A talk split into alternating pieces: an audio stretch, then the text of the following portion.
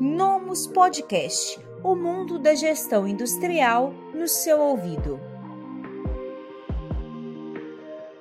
É cada vez mais comum ouvirmos falar o termo transformação digital, e o movimento de digitalização já é uma realidade da indústria de ferramentais.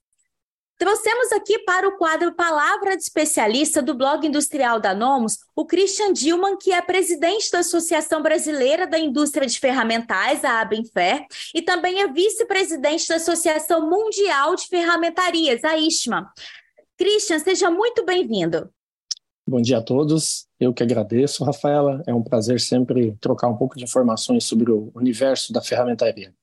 Uh, o que você acredita que pode ser feito para poder ajudar a aumentar a taxa de conversão desses orçamentos, é, além de implementar essa sistematização, que vai ajudar ali também a diminuir os custos, mas quais outras é, melhorias poderiam ser implementadas para poder ajudar nessa taxa de conversão de, em venda?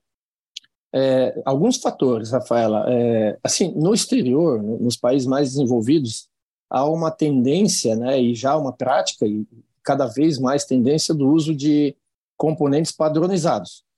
Ou seja, eu posso muito rapidamente fazer uma cotação de um porta-molde, vamos falar moldes para injeção agora, de um porta-molde é, com os fornecedores que tem no mercado, e toda essa parte me, me diminui muito o meu tempo de, de, orçamentação, porque ele vai me dizer, ó, vai custar 20 mil reais esse porta-molde. E eu vou focar a minha energia, a minha inteligência, né, a minha experiência é, no cálculo da cavidade, da parte moldante. Esse já é um grande ganho de, de, de tempo que a gente vai fazer. Uma outra é na, na área comercial. É, normalmente, as empresas elas tentam abraçar tudo que vem pela frente. Então, eu vou fazer um conectorzinho elétrico ou eu vou fazer um para-choque. Aqui nós temos uma, uma dificuldade, porque um conectorzinho elétrico ele é um molde pequeno que exige máquinas pequenas com mais precisão. Um para-choque já exige, já exige é, um, um, parque fa fabril instalado totalmente diferente de uma peça pequena, porque você tem que ter pontes rolantes de grande, de grande capacidade, máquinas maiores.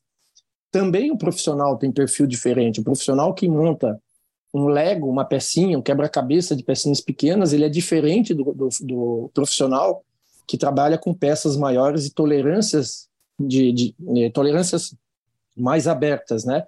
Então, é, muito importante é que as empresas façam foco. Eu sou especializado em molde para para-choque, perfeito, e eu vou orçar só para-choque. Então, se vier um conector, eu não orço mais. Dessa forma, eu diminuo muito essa essa enxurrada de orçamentos que eu vou fazendo e que eu não tenho competência para pegar mas por conta de que a nossa economia no Brasil ela é bastante montanha russa que a gente chama, ela está em pontos altos e baixos com muita frequência, ela é cíclica, né? É, quando eu estou sem serviço, eu vou pegar o que é, o que cair na rede é peixe. Né? Então, assim, a gente acaba fazendo, mas não deveríamos. Nós deveríamos focar no ter a especialização de cada empresa, porque daí eu vou ter um leque menor de, de cotações a serem feitas. Esse tempo eu vou poder aproveitar para é, refinar o meu orçamento, fazer ele com mais detalhes, com mais preferção, com mais é, assertividade. E com certeza, eu tendo uma maior assertividade, eu também vou converter mais, mais, uh, mais é, orçamentos em pedidos. Então, assim, eu foco naquilo que é a minha, minha competência, o meu core, né? Eu refino isso bastante, então, em vez de eu gastar 176 horas em 176 orçamentos, talvez eu gaste 176 horas em 50 orçamentos, muito mais precisos, muito mais detalhados, mas também a minha taxa de conversão será bem melhor. Sim, é bom, Christian. A gente já falou sobre processos, é, também falamos sobre investimento em máquinas mais modernas que podem trazer um resultado melhor ali para o chão de fábrica.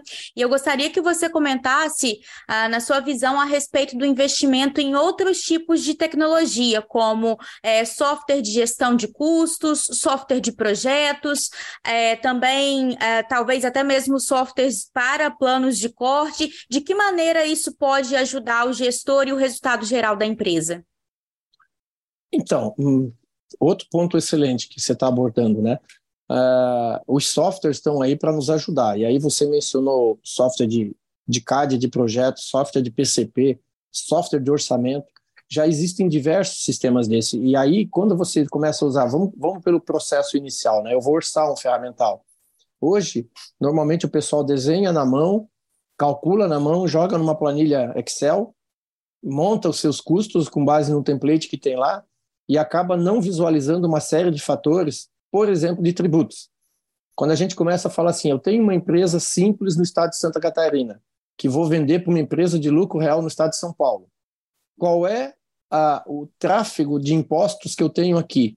Né? Eu tenho crédito de ICM, eu sou isento de IPI, eu consigo me creditar de PIS, COFINS, e cada, cada modelo desse, né? vamos lá, empresa no simples, empresa no lucro real, empresa no lucro presumido, ou é isso, lucro presumido. No estado de Santa Catarina, lidando com as mesmas três possibilidades no estado de São Paulo. Ou no Amazonas, em Manaus, na Zona Franca de Manaus, que tem uma série de isenções. Como que eu calculo, como que eu, é, como que eu consigo ver quais são os descontos que eu posso dar? Por exemplo, ó, eu sou uma empresa no lucro presumido, eu tenho crédito CM. Poxa, se, esse, se eu vou ter esse crédito CM, eu posso dar um desconto para o meu cliente, porque eu não vou ter esse custo. Mas muitas vezes não se faz, e aí o custo vai lá para cima. Se você se você coloca isso tudo de uma forma, de novo, sistematizada eletrônica, né, aí sim no programa de computador, que aí é um software, você consegue ter muito mais rapidez e muito mais precisão nesse, nesse, nesse tráfego, né, nessa circulação dos impostos. E aí você consegue ser muito mais competitivo, porque você vai dizer para o teu cliente, olha, a tua empresa é simples, a minha também, nós não conseguimos acreditar em nada. Então esse é o meu preço puro. Mas a tua empresa tem ICM, então vamos comprar o aço pela tua empresa que você vai se acreditar do, desculpa, do, do a tua empresa no presumido. Vamos comprar o aço pela tua empresa porque você se acredita. Então, essas jogadas todas você consegue visualizar de uma forma muito mais rápida, prática, utilizando softwares. Os softwares de CAD, é, tive uma discussão recente, há, uns dias atrás, com um colega meu da minha idade, né, eu tenho 60 anos, é, como que nós orçávamos molde há 40 anos atrás, quando eu tinha 20. É, a gente fazia muita coisa na prancheta ainda, não tinha CAD. Né? E aí, assim, eu sei que para fazer um projeto eu levava duas semanas, 80 horas. Né? E aí eu continuo orçando hoje, a cabeça do Christian continua orçando hoje que para fazer aquele projeto eu vou levar 80 horas. Mas é mentira, porque hoje os sistemas que permitem fazer aquele mesmo molde em 16 horas, em 24 horas, em três dias.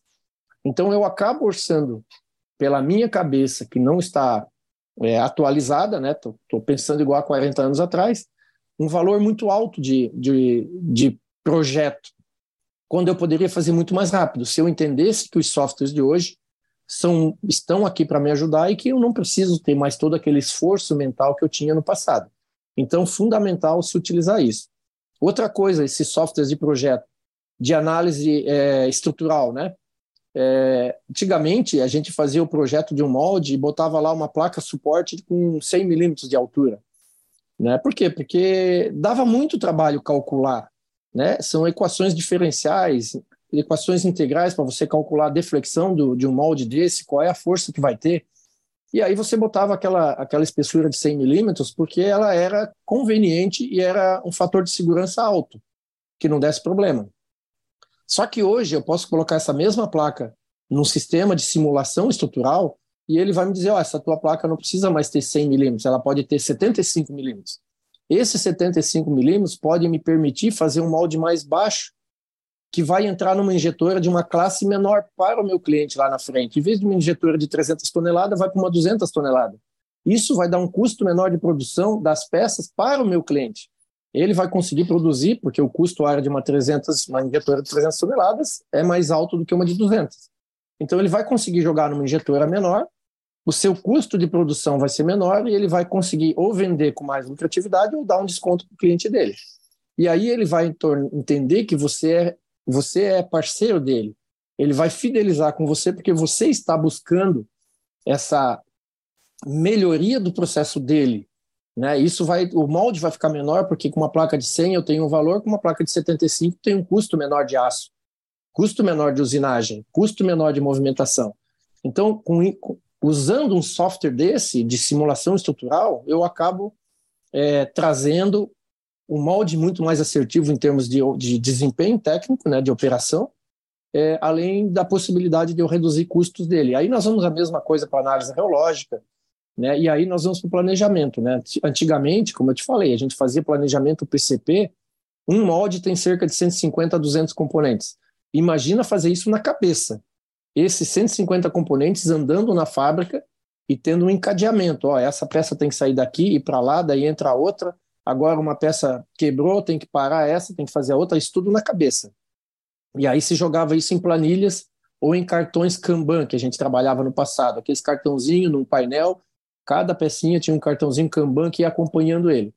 Né? Aí imagina agora você multiplica isso para uma empresa que tem 10 moldes ao mesmo tempo. Nós já estamos falando agora de 1.500 componentes ao mesmo tempo para você fazer na cabeça. Antigamente a gente fazia.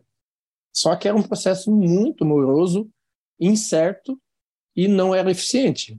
Hoje os sistemas conseguem fazer isso em um minuto. Você tira uma peça, bota outra, ele recalcula, né? Ele tem um software é, de planejamento fim da produção, ele calcula e aí você está muito mais assertivo. Mesmo a parte de simulação depois da peça injetada ou a peça estampada, conformada, né? Uma peça metálica. Você consegue simular isso e ver qual vai ser a contração, qual vai ser o empenamento. Você consegue fazer tudo isso é, com esses sistemas hoje. Não tem volta, tá? Principalmente porque as, hoje os produtos eles têm as tais de freeform surface, que são as superfícies complexas e livres, não são mais peças retas, né? É, você não consegue mais fazer é, ter um bom desempenho numa ferramentaria de médio porte ou grande porte se você não tiver suportado por sistemas avançados e sistemas é, modernos. Então tem que estar, tá, tem que pagar a licença, tem que ter software legal, tem que capacitar o seu grupo, tá? Seus, seus profissionais, porque muitas empresas colocam o software e não capacitam os profissionais, então eles não conseguem entender todos aqueles botõezinhos que tem para trabalhar. É igual a gente compra uma televisão, hoje a gente sabe que o controle remoto tem volume, troca de canal e liga e desliga. Todos aqueles outros botãozinhos a gente não sabe para que, que serve, mas estão lá para alguma coisa. Ninguém botou aqueles botões lá para ficar mais caro. Mas, assim, raros são aqueles que pegam o manual e lê para tirar de fato todo o potencial daquele equipamento que ele tem ou daquele software, né? Então, acho que, resumindo, é isso, Rafaela. Sim, ótimo. Realmente é um assunto extenso que daria para a gente fazer uma entrevista só a respeito desse assunto, de fato. Bom, caminhando um pouco mais para o final do nosso bate-papo, Christian, eu gostaria que você falasse, gostaria de saber né, a sua opinião a respeito de como você enxerga o movimento de transformação digital dentro do setor da indústria ferramenteira, que por vezes ela é formada por profissionais de longa data que trabalham, é, como você você comentou desde as antigas, que são profissionais extremamente competentes, e mas que agora já tem disponível Uh, tantas tecnologias, tanto do ponto de vista de gestão, maquinário, projetos, é, inteligência artificial, IoT e outras, outros tipos de tecnologias emergentes que estão impactando setores é, diversos é, da, dentro da indústria inclusive, o mercado ferramenteiro. Comenta um pouco sobre, por favor. É, esse mais um assunto interessante que daria uma conversa longa, né? É, nós estamos num, num, certo apagão de mão de obra no, no, mundo, tá? E aí a gente não fala só Brasil. Ano passado, em, em maio, nós tivemos a nossa reunião geral da, da Associação Mundial de Ferramentarias. Nós estávamos em 15, 15 países, foi em Stuttgart, na Alemanha. E vou falar assim: ó, Japão, Estados Unidos, Alemanha, é, Canadá, México, China, todos que estavam lá estavam reclamando da falta de mão de obra e daquela que está hoje disponível da baixa qualidade. Todos. E aí agora estou falando assim, Japão, Alemanha, inclusive, né? Que às vezes a gente tem a impressão de que lá tudo é perfeito, não. Estão reclamando. Assim, e para resolver isso, eles estão indo muito na linha da automação dos processos. Porque assim, se eu não tenho mão de obra, eu preciso que a máquina opere, eu vou colocar um robô, eu vou colocar um manipulador, eu vou colocar máquinas que são mais inteligentes e autossuficientes. Então esse é um ponto. O segundo ponto, que você lembrou bem, é a questão dos cabeça branca, né? As pessoas que têm experiência, que são as pessoas mais antigas, que têm isso no sangue e que esse conhecimento, ele não pode ser desprezado. É, ele tem que ser documentado, ele tem que ser arquivado, ele tem que ser guardado de uma forma inteligente que ele possa ser aproveitado.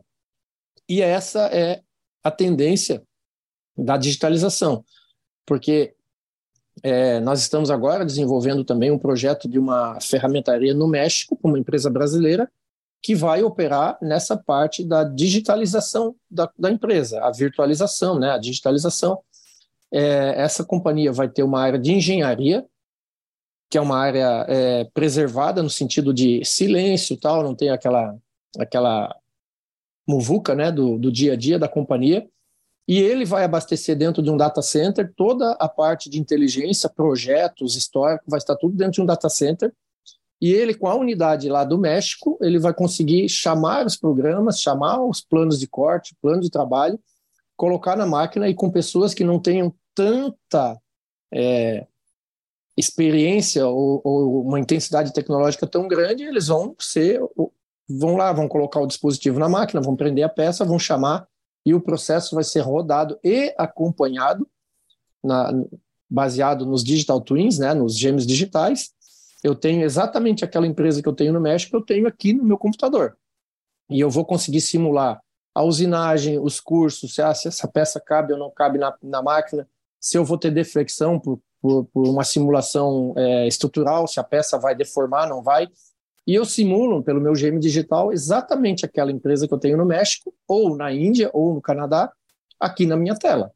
Preenchi, fiz todo o processo, disponibilizo isso no data center, lá na nuvem, né? Numa cloud qualquer. E aí, em qualquer lugar do mundo, com aquela máquina, respectiva máquina, com as respectivas ferramentas de corte, dispositivos de fixação, o operador lá ele vai fixa isso na máquina e sai rodando. Então, assim, é, esse é um outro caminho que não tem volta, né? A, a, digitalização da indústria, a transformação digital. Hoje, várias entidades estão começando, o próprio Senai está com uma, uma das linhas, né, um dos pilares do Senai para a parte de transformação digital, é, buscando isso, buscando ser competitivo. Nesse sentido, é, você consegue daí, com essa transformação digital, acondicionar todo esse conhecimento, né, preservar esse conhecimento é, das pessoas e disponibilizar isso de uma forma muito mais imediata, muito mais rápida e assertiva, é, utilizando então aquele tempo que era indisponível, como eu falo, né, você pode usar então a máquina trabalhando no final de semana, desassistida com as famosas fábricas escuras, né, a iluminação apagada e a máquina lá usinando, né. Então a transformação digital ela tem ela tem avançado muito lá fora. Aqui no Brasil, a VDI, que é a Associação de Engenheiros Brasil-Alemanha, ela é uma das que cap faz capitaneia isso, porque ela é representante da associação alemã que tem, tem a responsabilidade de difundir a indústria 4.0 naquele país. É, e aqui, então, o braço, o braço brasileiro é a VDI Brasil. E, então, assim, existem várias, várias coisas a serem feitas. Primeiro, um, um, um assessment, né, uma pesquisa do nível de maturidade indústria 4.0, ou, digitalização da companhia, e aí toda uma série de ações para que você é, busque isso. Agora, há de se convir de que não é um processo fácil, não é um processo barato, mas ele é irreversível. Então, as empresas têm que adotar de que é, nós vamos ter que ter as empresas digitalizadas, então que comece numa célula única, comece numa máquina só, comece a, a implantar esta cultura na cabeça das, dos profissionais, porque isso tem muito a ver com cultura também, né, para que, que em 10 anos a gente possa estar tá, é, navegando aí. Né? A gente fala muito em indústria 4.0 e o Brasil, na média das empresas, não está nem na 2 ainda, né, porque a gente deixou de ter muita automação. E hoje já está se falando muito na 5.0, né, a 4.0 já, já passou, a 5 é a indústria 4.0 baseada na sustentabilidade ambiental, no respeito às, as regras humanas, o relacionamento humano, né? E aí, aí fora já só se fala indústria 5.0, né? Então, é, um, é uma palavra fantástica, né? Transformação digital, mas ela, ela carece de um entendimento maior dos empresários, dos profissionais, para que ela possa, de fato, ser transformada numa ferramenta de resultados positivos para as empresas. E o Brasil precisa acelerar isso, porque o Brasil está tá ficando para trás. Sim, realmente o processo de transformação de maneira geral do Brasil, ele está em andamento, mas ainda a passos lentos quando a gente compara com países vizinhos e principalmente quando a gente compara com as principais potências. Exatamente, né? É, a gente sempre tem que ter a referência. Às vezes as pessoas dizem, ah, estou correndo a corrida de 100 metros. Ótimo, estou correndo, mas os outros estão correndo mais que nós. Né? Eu estou na corrida, mas eu vou chegar em último ou não vou chegar entre os três primeiros. Né? Sim, exatamente. É bom, para poder finalizar a nossa entrevista, Christian, gostaria que você desse aí o seu ponto de vista a respeito da perspectiva geral do setor ferramenteiro para os próximos meses. Como você enxerga isso? É, essa é uma pergunta recorrente, né? É, toda semana é, as pessoas me perguntam isso. Eu sempre fui, sempre vou continuar sendo uma pessoa muito otimista, né? Eu acredito no Brasil como um país, um, um país do futuro, e esse futuro não pode ser só futuro, tem que ser logo, né? Então eu sempre fui muito otimista e eu sei da competência que o povo brasileiro tem, que a, capac a capacidade que os técnicos ferramenteiros brasileiros têm, e acredito muito. Então, assim, por conta da, da minha função de, da Associação Brasileira e também da Mundial, a gente acaba sempre é, entendendo um pouco do, do holístico, né, do que, que acontece lá fora. É, a gente tem percebido um movimento bastante forte dos países da América do Norte, aí eu estou falando Canadá e Estados Unidos, é, deslocando um pouco o poder de compra, saindo da Ásia e direcionando para outros mercados. Por quê? Porque no passado você tinha dois países, as duas superpotências eram Estados Unidos e Rússia, a China tomou o lugar da Rússia, hoje as duas superpotências do mundo são China e, e, e os Estados Unidos, e isso é histórico. Se sabe que no passado a Rússia e os Estados Unidos não se entendiam porque duas superpotências sempre uma quer ser a primeira. Agora a briga mudou, é China e, e Estados Unidos. E aí tiveram todos os embrólios aí, né, a dependência que a gente teve durante a pandemia que só é, ressaltou essa dependência, né, e essa e esse risco de você ficar na mão de um país tão grande quanto a China, é, e ele sendo teu seu maior concorrente em nível de potência. Então, a gente tem percebido que é, os, os, países da América do Norte, eu falo aí Canadá Estados Unidos, estão direcionando é, movimentos para que a, as Américas sejam o, o fornecedor, né? É, isso está muito alinhado também com essa nova política do, o, do Near Suppliers, né? Que é os fornecedores perto do, do ponto de consumo, né? Essa é uma nova, uma nova onda que está pegando também. E aí os Estados Unidos têm investido muito, apoiado muito o desenvolvimento do México, que tá, é vizinho dele, né? E aí o, a indústria metal mecânica e, enfim, diversos, diversos setores no México estão evoluindo muito. E lá, basicamente, eles têm 3% de produção de ferramentais. Do que é consumido no México, eles só produzem 3% no mercado local. O resto tudo é importado. E o Brasil é um dos países que está é, sendo mapeado, está começando, tem, tem, temos colegas que já montaram fábrica lá, como um fornecedor desse mercado México, Estados Unidos e Canadá.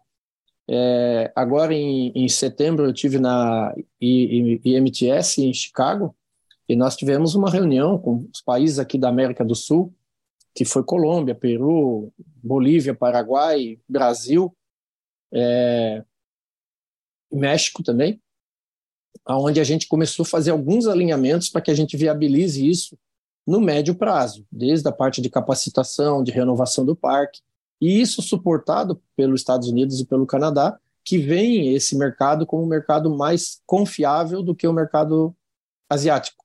Né? Então, assim, um, um, uma sinalização muito boa. E a gente, quando fala isso, a gente não pensa no curto prazo, ah, vou falar no ano de 2023 ou 2024, a gente está falando aí em décadas para frente, né? porque são movimentos é, internacionais e movimentos estruturantes do, do é, da indústria, né? É, então, assim, isso me dá já um, uma visão bastante grande, um, um, bom indicador. O outro são os diversos projetos que a gente tem em desenvolvimento no Brasil, e aí eu não falo só do mercado automotivo, nós temos muitos projetos de carros para fazer facelift, carros novos, nós temos caminhões, tratores, motos, né? Os, os, grandes fabricantes de motos no Brasil estão com diversos projetos para sair esse ano, em 2024. É, mesmo o setor de construção civil, né, a gente tem aqui, aqui na região, nós temos a Tigre, a Manco, Forte Leve, Crona, eles têm muitos projetos de ferramentais sendo construídos e a serem construídos. A parte de eletroeletrônicos, né, a gente sabe que tem vida curta, né, os, os produtos eles duram, eles ficam pouco tempo no mercado, sempre estão lançando novos, porque você tem que atrair o, o, o teu cliente, né, eu faço um ventilador, daqui a dois anos eu já tenho que mudar a cara dele, porque eu tenho que vender e conquistar o meu cliente com, com um produto mais bonito, menor, enfim, mais eficiente, né? Então, assim, a gente tem percebido no, no mundo da ferramentaria um mercado, assim, um cenário bastante positivo para frente.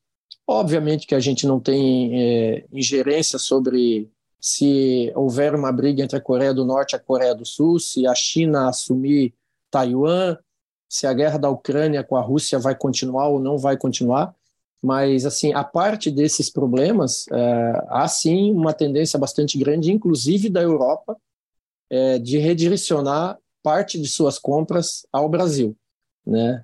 É, a gente tem percebido um grande movimento de deslocamento de ferramentarias da China para a Índia. A Índia está sendo a bola da vez em termos de ferramentaria, muitas ferramentarias se desenvolvendo na Índia e o pessoal fugindo um pouco do mercado chinês e indo comprar ferramentais na Índia. São movimentos normais, naturais. Chega num pico, satura um, um, país e vai para outro. Nós já comprávamos da, da China, da Coreia, das, de Singapura, de vários outros países, e são movimentos normais, né? Mas se nós, ferramenteiros do Brasil, soubermos aproveitar, é, nós devemos ter aí é, algumas décadas de bom desenvolvimento para o setor de ferramentaria. Nós, inclusive, já pedimos agendamento com o atual ministro da Indústria e Comércio, o ministro do Trabalho, para que a gente possa fazer algumas ações é, de capacitação de mão de obra, de renovação do parque, de, de melhoria da questão tributária é, em relação a, a, ao setor, porque nós entendemos que o setor de ferramentaria é estratégico para o Brasil. Nós somos um setor que atende transversalmente todas as indústrias. Nós não fizemos produtos só para automotivo, só para eletroeletrônico, só para é, embalagens, nós somos transversais. A gente faz ferramentais de extrusão para perfis, a gente faz moldes para injeção de plástico, borracha, fundição, conformação mecânica. Então, assim, nós somos um país, todo, todo o setor de ferramentaria no mundo ele é estratégico para o seu país. E a gente não quer ser diferente no Brasil. Sim, muito completo seu panorama, Christian, e ficamos felizes também de ver uma visão de um especialista que está é, na ponta, né, é, participando junto com outras lideranças deste movimento que está acontecendo é, mundialmente. Então, é bem otimista ver essa visão positiva que você está trazendo. É, quero agradecer a sua disponibilidade em partilhar com a gente um pouquinho da sua grande bagagem a respeito do setor de ferramentais. É, e eu, eu, em nome de toda a Anomos e do Blog Industrial, agradecemos a sua participação. Eu que agradeço a oportunidade, Rafaela, estou sempre à disposição aí, porque o Brasil é o melhor país do mundo e nós vamos ser o primeiro do mundo também. Ótimo, a gente realmente torce para isso e trabalha duro para isso todos os dias. Você acabou de participar de uma entrevista com o Christian Dilman, que é presidente da Abinfer e vice-presidente da ISMA. Se você gostou desse material, se ele foi legal, se ele foi útil para poder agregar no seu conhecimento, não se esqueça de compartilhar com seus amigos. Até a próxima! Esse podcast foi oferecido pelo Nomus ARP Industrial. Acesse nomus.com.br e saiba mais.